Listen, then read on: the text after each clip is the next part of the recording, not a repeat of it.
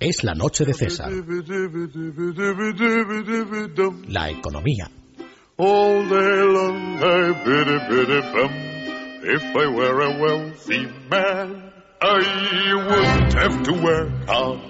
Pues ya estamos de regreso y ya lo saben ustedes.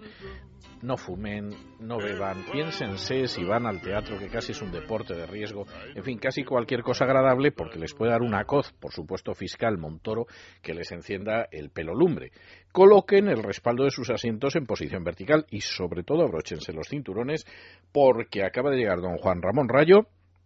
y entramos en la zona de economía. Muy buenas noches, don Juan Ramón. Muy buenas noches, don César. Hace prácticamente un año, Mario Draghi salió a la palestra eh, en unos momentos de tensión financiera bastante enconados, diciendo que haría todo lo necesario para salvar a la zona del euro que los mercados le tenían que creer, que por favor le creyeran, porque eso iba a ser así. Y automáticamente, nada más pronunciarse estas palabras de Draghi, las primas de riesgo de la periferia europea y las bolsas de la periferia europea, eh, las primas comenzaron a caer y las bolsas comenzaron a subir de manera muy intensa. Eh, muchos han atribuido, eh, la, mejoría que se sintió o que se experimentó desde entonces a la prima de riesgo y a la bolsa española a una renovada confianza de los inversores internacionales en las economías periféricas, en concreto en la economía española, debido a que los desequilibrios fundamentales de la economía española se han venido arreglando. Otros, en cambio, hemos atribuido la mayor parte de esa caída de las primas de riesgo y la mayor parte del aumento de las bolsas periféricas y en concreto de la española a las palabras de Draghi, es decir, a la certeza que tenían los inversores internacionales de que el gobierno español podía solicitar en cualquier momento el rescate por parte del Banco Central Europeo y si eso era así, automáticamente eh, las oportunidades de ganancia para aquellos que tuviesen deuda pública eran auténticamente eh, monstruosas, por lo cual todo el mundo ha querido posicionarse en deuda pública española, consciente de que España primero no iba a quebrar y que segundo, aunque se pidiera el rescate, habría una revalorización muy importante de la deuda pública eh, española. Hoy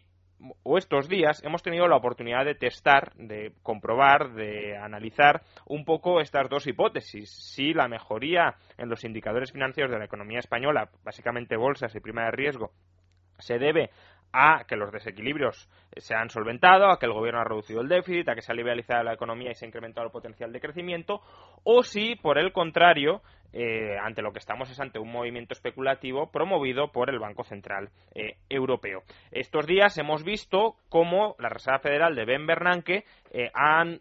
pues dejado más o menos caer que podría empezar a retirar los estímulos monetarios a finales de este año, lo cual ha llevado a mucha gente a temer que el Banco Central Europeo también haga lo propio. Con lo cual, si el Banco Central Europeo se temía que podía hacer lo propio, consecuencia, la bolsa española eh, empezó a caer, de hecho ayer tocó el mínimo de todo el año, de hecho eh, ya, ya llevábamos ayer en lo que iba de año pérdidas y la prima de riesgo volvía a subir con fuerza de estar por debajo de 300, ayer cerró por encima de 330. Bueno, hoy Mario Draghi ha hablado delante de la Asamblea Nacional Francesa y ha venido a decir que no se preocupe nadie, que el Banco Central Europeo sigue preparado para actuar en cuanto haga falta. Y automáticamente, después de escuchar estas palabras, la prima de riesgo ha caído de, 330, de más de 330 a 307 y la bolsa española, el IBEX 35, ha subido casi un 3%. Por tanto, vemos que quien realmente lleva la voz cantante a la hora de mejorar los indicadores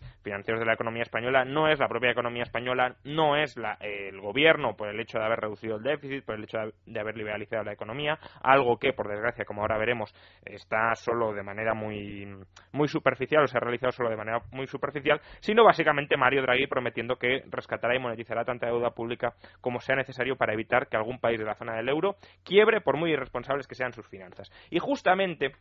la clave es esa. La clave es que las finanzas españolas siguen siendo muy irresponsables. Eh, ayer comentábamos que el déficit público del conjunto de las administraciones públicas en el primer trimestre del año había cerrado en el 1,2%, lo cual es en apariencia un buen dato. ¿Por qué? Porque si multiplicamos el 1,2% de un trimestre por cuatro, es decir, si anualizamos esa cifra, nos vamos a que el déficit público para el conjunto del año podría cerrar en torno al 5%, lo cual desde luego sería una evolución pues bastante buena, porque incluso cerraríamos en el objetivo original de este año que era el 4,5%. 4,5%. Ahora bien, ya comentamos que esta cifra era engañosa porque, eh, por un lado, las eh, administraciones autonómicas, las comunidades autónomas, solo tenían un déficit del 0,12% cuando se espera que cierre el año por encima del 1% y la seguridad social tenía superávit cuando se espera que cierre el año en un déficit del 1%. De hecho, hoy el gobierno ya ha revisado el objetivo de déficit de las autonomías para el conjunto del año y no va a ser del 1,2 como originalmente se pensaba, sino del 1,3. Consecuencia, pues que si tomamos un poco las cifras de ayer vemos que son mucho peores de lo que parecía em, de lo que parecían pues indicar. Por un lado el déficit de la administración central solo en el primer trimestre es del 1,5 si lo elevamos al conjunto del año nos vamos al 6% de déficit solo de la administración central. Por supuesto esto luego se puede corregir y de hecho el año pasado se corrigió pero desde luego eh, la cifra no es nada positiva. Si a este 6% le sumáramos el 1,3% de déficit programado para las autonomías y el 1% de déficit programado para la seguridad social, nos iríamos a final del año en torno al 8%. Es, es previsible que este déficit baje del 8%, pero desde luego eh, no estamos en una zona de cumplimiento asombrosa como algunos eh, pretendían o podían deducir de, de la lectura del déficit del primer trimestre del año. Por tanto, siguen siendo muy malos datos y recordemos que ayer también explicamos cómo el Banco Internacional de Pagos de Basilea advirtió a España de que era la economía de la eurozona que necesitaba un mayor ajuste fiscal en 2013, es decir, teniendo en cuenta el ajuste fiscal que ya se había realizado en 2012. En concreto, pedía un ajuste fiscal de casi 11 puntos del PIB cuando el gobierno apenas ha realizado uno de 2 puntos eh, del PIB. Eh, por tanto, si vamos acumulando cada vez más deuda, es decir, si nos estancamos en unos déficits en torno al 7 o al 8%,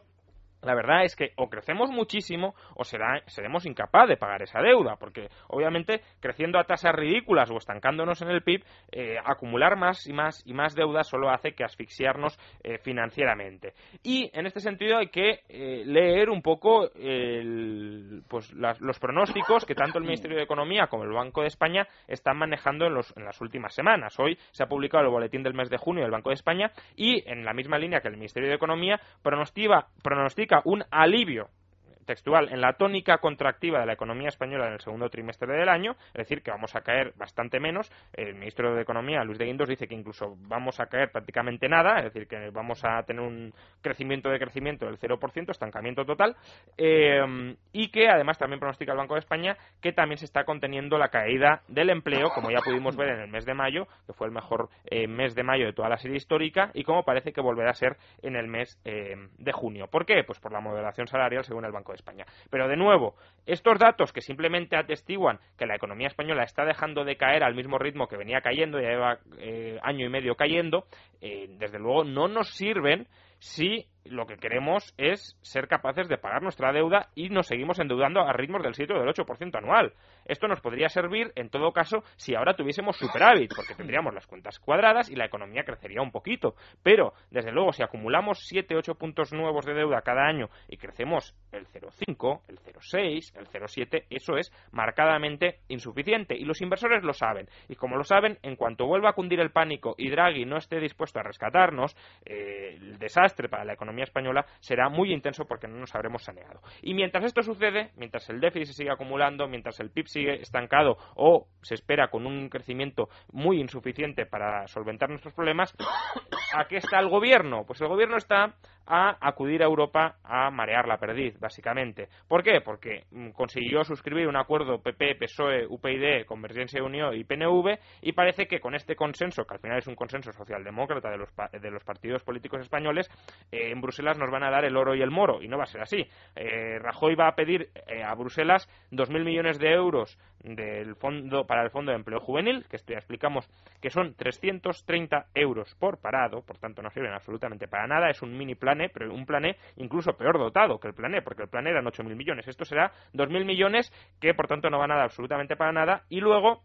un mayor volumen de préstamos del Banco Europeo de Inversiones para las pymes, para refinanciar a las pymes. Pero de nuevo, las pymes puede que necesiten refinanciación, pero desde luego lo que necesitan es un entorno en el que puedan sobrevivir y generar riqueza sin que les regalen eh, el crédito a tipos artificialmente bajos, porque esto simplemente lo que hace es consolidar una situación de anormalidad financiera en lugar de atacar los problemas fundamentales. Bueno, pues esto es lo que pide el PP, pero es que Alemania ni está mucho menos claro que lo quiera dar y por tanto el PP se está liando de nuevo, ya está dando telefonazos a Roma y a París para hacerle la pinza a Merkel. Problema, eh, pues que nos estamos peleando de nuevo con Merkel por las migajas del pan, que además son unas migajas que no nos van a alimentar, que en todo caso van a distorsionar más la economía, cuando tendríamos que estar trabajando con Merkel para solventar problemas de diseño institucional, tanto europeos como españoles, de mucho mayor calado. Deberíamos estar pidiendo, pues, eh, que, mm, apoyo o alivio europeo para eh, poder rebajar el gasto,